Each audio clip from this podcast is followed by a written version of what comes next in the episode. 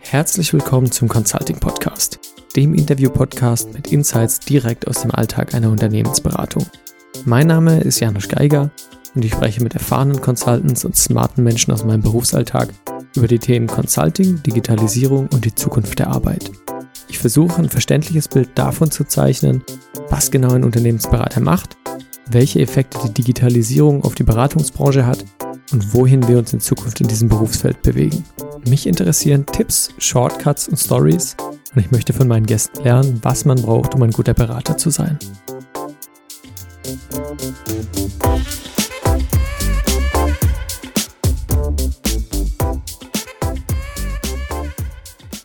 Mein heutiger Gast ist der Thorsten Wolter. Thorsten, du bist seit über zehn Jahren, du bist jetzt dein elftes Jahr bei der Detikon, also Unternehmensberatung, hast davor auch schon im IT-Bereich gearbeitet, kommst aber ursprünglich aus der Biologie. Also du hast Das stimmt, Biologie ja. mal studiert, Ja, ich glaube in Frankfurt. richtig. Äh, erzähl mir doch mal deinen Weg, der dich aus einem Biologiestudium in eine IT-Beratung geführt hat. Ja, eigentlich, eigentlich relativ einfach. Als ich so in den Endzügen meiner, meines Diplomstudiengangs war, äh, kam so das Internet ein bisschen auf. Äh, ich war dann relativ schnell für die Webseiten von meiner Arbeitsgruppe verantwortlich, habe da ein bisschen HTML programmiert und so, wie man das dann damals gemacht hat. Also das war noch ganz in den Anfang, Anfängen und bin dann während meiner Doktorarbeit immer mehr und mehr in solche Themen reingerutscht. Dann fand ich meine Doktorarbeit dann am Ende auch gar nicht mehr so wahnsinnig spannend und habe mir dann in dem äh, so New Economy Umfeld in Frankfurt einen Job gesucht. Äh, erst als Praktikum und dann bin ich da hängen geblieben und dann bin ich über diverse Stationen kleinere Beratungen. Auch bei einer Softwarefirma habe ich relativ lange gearbeitet. Vor zehn Jahren zur Dedicon gekommen, äh, weil ich mich gerade im Bereich Billing sehr gut auskannte und da auch Erfahrungen gemacht habe. Und äh, für mich war der Werdegang zwangsläufig. Ja? Also ich habe da keine keine Brüche für mich festgestellt, sondern das war letztendlich, da hat ein Mosaiksteinchen immer auf das andere aufgebaut und äh, dementsprechend nehme ich die Fragen auch immer wieder gerne äh, wahr, aber es ist immer, also für, mich ist das nichts Außergewöhnliches mehr. Ich merke allerdings, dass heutzutage solche Wege verbaut sind. Ne? Also es gibt nur sehr wenige, die aus dem ähnlichen äh, Konstrukt heute bei uns zum Beispiel landen, bei der Dedecon. Ja gut, vielleicht also in, in deinem Fall dann auch gerade so die Uni-Ausbildung genutzt, um zu lernen, wie man sich Wissen selbst aneignet Korrekt. und das Genau. dann einfach weitergeführt auf ein anderes Aufgabenfeld, was Genau, ja genau. Eigentlich auch Zweck des Studiums ist, sich selbstständig Dinge anzueignen. Genau. So. Ja. Und das hilft mir weiterhin heute Tag für Tag immer wieder aufs Neue. ja. Ja. Tag für Tag, ein gutes Stichwort. Wie sieht denn, wie sah denn dein letzter typischer Alltag aus? Was machst du von morgens bis abends, wenn du beim Kunden bist oder auch nicht beim Kunden bist? Also wie, gib mal so ein Ja, bisschen. ich fange immer gern relativ früh an zu arbeiten. Also gerne auch mal so um halb sieben. Ich habe relativ viele Projekte, die sich mit der Deutschen Telekom und da auch mit betrieblichen Themen beschäftigt haben oder haben in der Vergangenheit gemacht oder mach sie noch.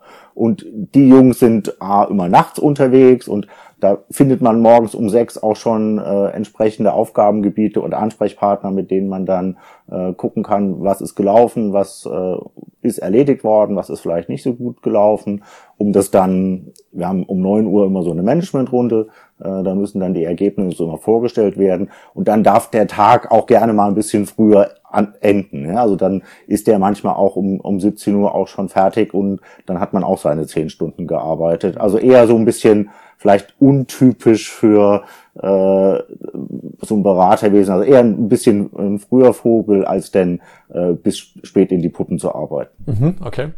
Bist du dann eher immer beim Kunden tatsächlich? Also wenn ihr diese Management-Meetings habt, sind die physisch vor Ort oder ähm, arbeitet ihr auch virtuell zum Beispiel? Also wir arbeiten fast ausschließlich virtuell aufgrund der äh, Situation. Die Kollegen sind deutschlandweit verteilt äh, an unterschiedlichsten Standorten. Äh, es gibt immer mal so einen Hotspot, je nachdem, was für äh, Probleme, wie stark die denn sind. Äh, wir hatten auch mal vor anderthalb Jahren einen relativ großen Campus, wo dann natürlich äh, auch die Leute an einem Ort zusammengezogen werden.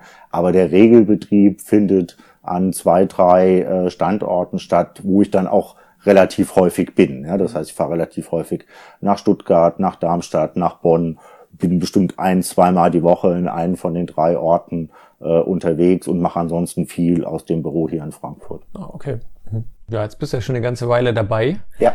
Und hast auch schon viele Kollegen mitbekommen. Ja. Ähm, würdest du mir mal so aufzeigen oder vielleicht gab es jemand, der dich in der Zeit besonders inspiriert, geprägt hat, also ein Berater, ähm, den du so als Prototyp für einen guten Berater sehen würdest? Erzähl mir doch mal ein bisschen so von dieser Person, falls es die gibt. Ja, die gibt es. Also ich glaube, mein ehemaliger Chef, der Johannes Evers, wäre so ein äh, Kollege. Der ist jetzt schon leider seit äh, drei, vier Jahren im Vorruhestand, also nicht mehr bei uns. Äh, aber er hat letztendlich A, mich eingestellt und B, hat durch sein ruhiges Wesen gepaart mit einer hohen Sachkompetenz mir auch so ein bisschen Guidance gegeben, wie ich denn mit Kunden umzugehen habe. Ja, ich hatte natürlich vorher auch schon Kundenkontakt in meinen anderen äh, Rollen äh, oder in meinen anderen äh, Arbeitgebern, aber immer mit einer anderen Rolle als denn als Berater. Mhm. Und als Berater muss man sich dann doch noch mal einen Tick anders, äh, meine gesagt aufführen, äh, verhalten als denn, wenn ich wirklich bei einem Softwareanbieter, wo ich vorher war, äh, auf eine deutsche Telekom getroffen bin. Da ist einfach das Rollenplay ein komplett anderes als Hersteller, als wenn ich denn als Berater auftrete. Und da habe ich viel von ihm gelernt, im Sinne von auch mal ein bisschen sich zurücknehmen, aber auch, wenn es denn angebracht ist, klare Worte äh, zu sprechen und die dann auch wirklich äh, mit Wissen untermauert auch zu tun. Ja, und das ist, was ich mir auch nicht nehmen lasse, auch dem Kunden meine Meinung zu sagen. Das kommt manchmal nicht gut an, ja, aber letztendlich äh, hilft es ja nicht, wenn man irgendwie nur dem Kunden nach dem Mund redet. Dafür ist man ja nicht eingekauft, sondern man sollte schon versuchen, natürlich basierend auf den Erfahrungen, die man mitbringt, basierend auf seinem Know-how, auch seine eigenen Standpunkte deutlich und auch nachhaltig zu vertreten. Mhm. Also, so als wenn ich das, das rausziehe, ähm, für den guten Berater wäre irgendwie einmal so eine innere Klarheit, Ruhe. Genau sich irgendwie nicht aus dem Konzept bringen lassen Korrekt. und Sachkompetenz, also ja, wissen, was man kann und ja. das dann auch sinnvoll einbringen, im Zweifelsfall auch mal mit Gegenwind vom Kunden. Genau, auf alle Fälle. Und vor allen Dingen auch mal auch wahrnehmen, dass der Kunde auch viele Dinge genauso gut und eventuell besser weiß. Ja, also auch wenn ich ein Beratungsmandat habe für einen bestimmten Bereich, heißt das nicht zwangsläufig oder eigentlich fast nie, dass ich in diesem Bereich un unabdingbar der, der bessere Experte bin. Ich kann vielleicht besser die einzelnen Puzzlestücke, die sich mir beim Kunden äh, ergeben, zu einem vernünftigen Bild zusammensetzen, als die Kollegen, die sich beim Kunden immer nur sehr singulär oder sehr eingeschränkt um einzelne Themen kümmern. Aber letztendlich lebt auch der Berater von dem Know-how, was der Kunde mit in die Projekte einbringt. Ja, immer so aufzutreten, als ob man der den Stein des Weisen äh, erfunden hat und mit sich in seinem Täschchen rumträgt, ist, glaube ich, äh, heutzutage nicht mehr der adäquate äh, Stil eines Beraters. Mhm. Jetzt hat sich ja, also Technologie nimmt ja einen immer größeren Raum, so in, eigentlich in jedem Business-Kontext ein. Jetzt sind wir in der Technologie- und Managementberatung. Hast du beobachtet, dass sich das über die Jahre irgendwie verschoben hat, also allgemein am Markt, so dass allgemein mehr der Drive Richtung Technologie geht, auch bei Beratung und auch uns, bei uns speziell jetzt? Oder? Ich glaube, es kommt immer auf den Berater als solches an, wo er herkommt. Ne? Es gibt bei uns inzwischen nur noch relativ wenige so technologiegeprägte Berater. Mhm. Ja, wir haben sehr viele Schwierigkeiten, die Projekte zu staffen, die wirklich technologienah sind aus unterschiedlichsten Gründen, sei es, dass die Ausbildungsgänge äh, andere geworden sind, sei es, dass diese Technologieverliebtheit nicht mehr so da ist, wie es die vielleicht früher mal da war. Vielleicht ändert sich das inzwischen wieder so ein Tick. Ja, also jetzt bei diesen ganzen äh, 5G, IoT, Cloud-Diskussionen nimmt man auch in der Öffentlichkeit wieder ein bisschen mehr wahr, dass Technologie wieder mehr diskutiert wird. Ja, auch das ganze Thema rund um Digitalisierung hat zumindest einen technischen Aspekt, ja, auch wenn in vielen Diskussionen eigentlich so diese, diese, dieser gesellschaftliche oder dieser Business-Aspekt mehr in den Vordergrund getrieben wird. Aber irgendjemand muss ja die Netze betreiben und vernünftig äh, mit Leistung versorgen. Also da ist immer so ein kleiner Zwiespalt bei mir da. Ja, ich nehme wahr, dass wir nur noch wenige Kollegen haben, die in dieser Technologiekompetenz unterwegs sind. Auf der anderen Seite versuchen wir aber diesen Digitalisierungstrend doch massiv bei uns auch als, als Claim zu verfolgen. Äh, ja, da muss man mal gucken, was, was sich da in einem Jahr oder zwei tut. Mhm. Meinst du dann also, dass es ausschließlich an, an den aktuellen Ausbildungswegen liegt oder auch vielleicht, dass allgemein das gar nicht mehr so möglich ist, so ins Detail in, in der Technologie sich während der Ausbildung schon zu vertiefen? Ähm, also wenn du jetzt ja, überlegst, keine Ahnung, wie sich Computer entwickelt haben über die letzten Jahre, mittlerweile jeder kann jeden Computer benutzen im Endeffekt, aber wissen, was dahinter steht, das tun ja die wenigsten noch. Und das war vielleicht auch, sagen wir, vor naja, 15, 20 Jahren einfach noch eine ganz andere Kiste, dich da noch tiefer ins Detail äh, rein zu sage ich mal. Ja, das mag gut sein und ich bin, bin bei dir, dass diese äh, Masterstudiengänge von der Tiefe äh, nicht mehr das am Ende des Tages an Kompetenz aufbauen, äh, was sie denn aufbauen sollten. Und durch die Verschul Verschulichung ist auch vielleicht das, was wir am Anfang diskutiert haben, nämlich die Art und Weise, wie erwerbe ich mir denn eigenes Wissen, vielleicht auch ein bisschen in den Hintergrund getreten. Ja, es wird sehr viel mehr auch in universitären Zusammenhängen äh, Frontalunterricht geleistet und zumindest in meiner Wahrnehmung, in meiner persönlichen Erfahrung nehme ich das wahr, wenn ich äh, mit meiner Nichte zum Beispiel rede, die auch studiert, da ist schon sehr viel Normales, das erinnert mich mehr an meine Oberstufe, als dass es mich an meine Universitätszeit erinnert. Ja, okay. ja, und das weiß ich nicht, ob das eine eins zu eins Schlussfolgerung dazu ist, aber wahrnehmen, ja, könnte ich das auch, ja. Mhm.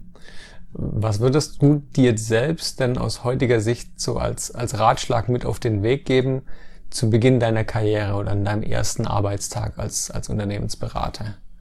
Ich hätte, glaube ich, ein bisschen entspannter sein können. Ne? Also diese, diese Ruhe und Gelassenheit, die ich jetzt so nach zehn Jahren Erfahrung, äh, also nicht erst seit gestern, aber vielleicht in den letzten fünf Jahren äh, so an den Tag gelegt habe und wirklich auch mal zu sagen, hey, ich habe vielleicht auch mal an der einen oder anderen Stelle nicht recht, sondern äh, es sind andere Gegebenheiten, die dann auch einen Kunden zwingen, sich so zu verhalten, wie er sich zu verhalten hat. Also das hätte ich mir gewünscht. Ansonsten habe ich den Eindruck, dass ich mich selber in diesen zehn Jahren natürlich persönlich weiterentwickelt habe, dass ich aber jetzt nicht mein, dass ich nicht meine Persönlichkeit um 180 Grad gedreht hat.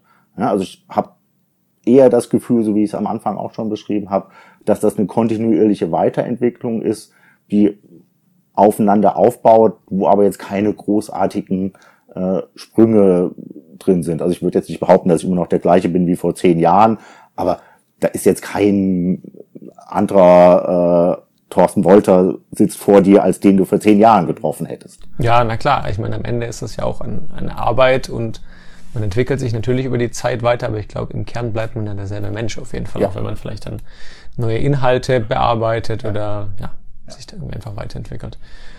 Ähm, fällt dir spontan so die komischste Geschichte ein, die du erlebt hast in, in deinem äh, Beraterleben? Die komischste Geschichte? Mhm. Boah, das ist ja eine gute Frage. Boah, okay. So, natürlich ähm, ohne Namen. Ja, ja, nee, schon klar, schon klar. Also was, was ich auch immer relativ gern mache, mich den Beratern auf einer, oder den, den Kunden, sorry, auf einer persönlichen Ebene zu nähern. Ja, und wir haben relativ viele äh, dann auch mal Offsites oder Events in, in den Abendstunden. Und klar, da gibt's schon auch komische Geschichten, die, äh, wenn dann Leute von irgendwelchen Bierbänken fallen, bei irgendwelchen Festen, äh, aber ob ich die jetzt hier im Detail ausbreiten will, wahrscheinlich eher nicht. Ja, ne? ja. Aber ja, es, fällt mir ein, aber hat dann eher jetzt nicht so sehr mit dem Beratungsalltag okay. zu tun, sondern auch mit dem, mit der Art und Weise, wie man mit seinem äh, Kunden, wie man auch mit äh, ja, seinem Umfeld, was einen dann äh, begleitet, Tag ein, Tag aus, dass man da auch versucht, wirklich einen persönlichen Kontakt aufzubauen. Ja, mhm. das ist für mich sehr wichtig, um auch äh, Freude an der Arbeit zu haben. Ja, es hilft nichts, wenn ich äh, in einem Projekt bin und irgendwie weder was von mir persönlich preisgeben kann, noch irgendwie ein paar Informationen von äh, meinen Mitstreitern erhasche, die auch einen persönlichen Touch reinbringen. Mhm. Jetzt haben wir es vorher schon so ein bisschen angerissen. Ähm, du hast jetzt so aus deiner Erfahrung raus mit 10, 11 Jahren Beratung, glaube ich, den ganz, ganz guten Eindruck schon äh, bekommen und gegeben, gerade was war. Wo siehst du es denn in Zukunft hingehen? Also hast du eine Idee, wo sich die Beratungsbranche allgemein oder speziell jetzt auch so, äh, ja, unser, unser Unternehmen ist, glaube ich, zu speziell, aber bleiben wir bei der Beratungsbranche, wo wir uns dahin entwickeln in Zukunft? Ja, ich glaube, wir werden weiterhin Ratgeber sein müssen und weiterhin die Brückenbauer zwischen den neuen Technologien und den, ich sage das jetzt mal Anwendern, will jetzt nicht Endkunden sagen, aber es muss irgendeine Instanz geben, die Übersetzungsleistungen leistet. Ja, weil diese Technologie ist inzwischen so abstrakt, das versteht ja keiner mehr. Und ich glaube auch, es braucht keiner zu verstehen. Du hast es eben mit den Computern auch schön gesagt. Letztendlich ist mir egal, auf welcher Funkfrequenz mein Handy irgendwelche Daten empfängt. Ich will, dass es jederzeit on ist und Daten empfängt. Ja, und das ist das, was der Kunde letztendlich möchte. Und diese Kundensicht wieder zurück zu transportieren in eine, keine Ahnung, in unsere Kunden, in meinem Fall in aller Regel die Deutsche Telekom, zu sagen, hey, ja, Technologie ist das eine, aber vergesst doch bitte nicht, wie die Welt da draußen auf eure Vorschläge reagiert, wie ihr mit der interagieren müsst, um wirklich die Ziele, die wir alle in diesem in der Gesellschaft haben, ja, also Digitalisierung ist ja jetzt äh, in aller Munde zum Beispiel als Stichwort, damit das wirklich auch erreicht ist. Ja, und dann glaube ich, ist es ganz wichtig, dass man auch so ein, eine gesellschaftliche Diskussion begleitet. Ja, also wenn man denn so als Management- und Technologieberatung unterwegs ist, dass man auch sagt, okay, bei allem 5G, IoT, Smart City, welche gesellschaftliche Komponente und Konsequenzen hängen denn daran? Ja, was bedeutet das für ein Zusammenleben in einer Großstadt wie hier in Frankfurt, äh, wenn welcher Use Case auch immer dann umgesetzt wird? Ja, nehme ich wirklich alle Leute mit mit dieser Technologie oder habe ich ein Großteil der Gesellschaft, für die das komplett egal ist, was eine Smart City bedeutet. Ja, um nur eins von vielen Beispielen zu nennen, äh, die mir so im Kopf rumschweifen. Ja. Okay. Wie würdest du dir das ganz konkret dann vorstellen, also an so einem Diskurs teilzunehmen oder sich da einzubringen? Also mittels, mir fällt jetzt natürlich sofort ein, du sagst, okay, du veröffentlichst vielleicht regelmäßig, nimmst an irgendwelchen Online-Social-Media-Diskussionen teil, äh, vielleicht an irgendwelchen Panels und Diskursen oder also hast du da irgendwie einen Ich würde es ja viel anders machen, ne? Ich würde ja dann eher sowas wie so einen Stadtteilbezug aufbauen, ne? Und sagen, äh, lasst uns das mal in, einem, in meiner in meiner Hut diskutieren, ah. ja, anstatt wieder dieses typische Berater äh, irgendwie ich gehe in ein Panel und versuche mich, mit, genau. versuch mich mit Gleichgesinnten da irgendwie auf eine Diskussion einzulassen. Ich glaube, viel spannender wäre es zu sagen, geh doch mal zu den Leuten, die die neben und um dir und im gleichen Haus wohnen und frag mal, was die von sowas halten und wie kommt man denn von diesen Diskussionen dahin zu sagen, was bedeutet das letztendlich für eine Produktentwicklung, für eine Technologieentwicklung. Mhm. Ja, und sind die Leute bereit für oder geht ihnen das irgendwie, ja, ja, also das sind so Fragen. Ich würde es komplett anders aufdrehen. Ne? Ich würde nicht dieses äh, in unserer eigenen in unserer eigenen Community versuchen, solche Diskurse zu führen, sondern die wirklich dann äh, in meinem Stadtteil versuchen anzugehen. Okay. Das heißt, du würdest, du hast es jetzt noch nicht gemacht. Nee, ich habe es, genau. Ja, ja, jetzt, wo wir dauernd im Konjunktiv reden, ist das richtig. Ja, ja, das habe ich noch nicht gemacht. Ne? Also irgendwie ist vielleicht auch die Zeit noch nicht reif, ne? weil äh, für mich sind das aktuell alles noch so Diskussionen, die haben noch nicht so einen Reifegrad erreicht, äh, dass ich denke, dass dieser gesellschaftspolitische Impact wirklich schon deutlich wird oder dass man ihn schon absehen kann. Mhm. Ja, aber weil du gesagt hast, wohin sich das Thema entwickelt. Ne? Deswegen auch der Konjunktiv und dieses mehr in die Zukunft gerichtete Denken. Ja? Ich, vielleicht werden solche Diskussionen in zwei, drei Jahren dann wirklich wichtig. Äh, und dass man wirklich dann sagt, ey, das bedeutet was komplett anderes für mein soziales Zusammenlebensmodell. Aber ja, da ist vielleicht noch ein bisschen ja. Zeit hin, das zu konkretisieren bis dahin, ja. Ja, aber wer weiß, ne? manchmal geht das schneller als man Manchmal geht das schneller als denkt, ja. ja. Super, jetzt sind wir schon fast am Ende. Ich habe noch äh, Quickfire-Fragen. Ja, immer zu. Kennst du vielleicht schon? Kenn ich schon, ja. Äh, ja, kochen oder bestellen wäre das erste. Ja, die kenne ich schon. Ich habe aber nur keine Antwort vorher überlegt. Äh, also kochen tut eindeutig meine Frau. Äh, Im Restaurant bezahlen tue eher ich. Ähm, zuhören oder erzählen? Eindeutig erzählen. Eindeutig erzählen, okay. Ja. Was war denn dein Traumberuf als Kind? Ich wusste immer, was ich nicht machen wollte. Also mein Vater war bei einer Bank, das war immer das Allerschlimmste für mich. Äh, also eher so von der von der äh, anderen Seite auch. Also bei einer Bank wollte ich nie enden. Okay. Hast du nicht vorher was von Billing gesagt? Ja, Ruhe. Wohl wahr, ja. ja, aber ah, Widersprüche. Ja. Was war bisher die beste Entscheidung in deiner Berufslaufbahn? Jetzt ein bisschen anmaßen, aber es war die beste Entscheidung, zur, zur Dedicon zu gehen, weil ich, egal was in den zehn Jahren auf unterschiedlichsten organisatorischen Ebenen passiert ist, immer in der Lage war, selbstständig, eigenständig mit Leuten zusammenzuarbeiten und Projekte im Sinne unserer Kunden zu erledigen. Ja, ich habe es gab keinen Tag in meiner Dedicon-Zeit, wo ich nicht gerne zur Arbeit gegangen bin. Und es gibt aktuell auch keinen Tag, wo ich nicht gerne zur Arbeit gegangen bin. Ja, dann würde ich sagen, alles richtig gemacht in puncto Beruf. Ja. Super. Und letzte Frage, wenn man unser Gespräch gehört hat und sich gerne mit dir in Verbindung setzen würde, bist du oder wie erreicht man dich? Ja, am besten auf Sync oder LinkedIn torsten.wolter.dedikun.com. Also Mail, äh, Mail, und Xing und LinkedIn. Genau. Okay, geht ja, alles. Genau. Super. Auf Facebook erreicht man mich auch, also alles, wer will, jeder, jederzeit. Okay.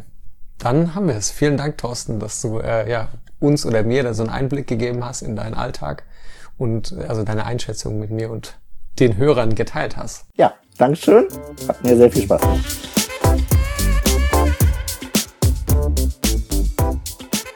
Das war's schon wieder mit dieser Folge vom Consulting Podcast. Ich hoffe, ihr konntet was daraus mitnehmen. Und wenn es euch gefallen hat, dann würde ich mich freuen, wenn ihr eine Bewertung da lasst oder den Podcast auf iTunes abonniert. Wenn ihr außerdem Fragen an mich habt, dann schreibt mir doch einfach eine Nachricht auf LinkedIn und ich antworte dann so schnell ich kann. Bis zum nächsten Mal. Ciao.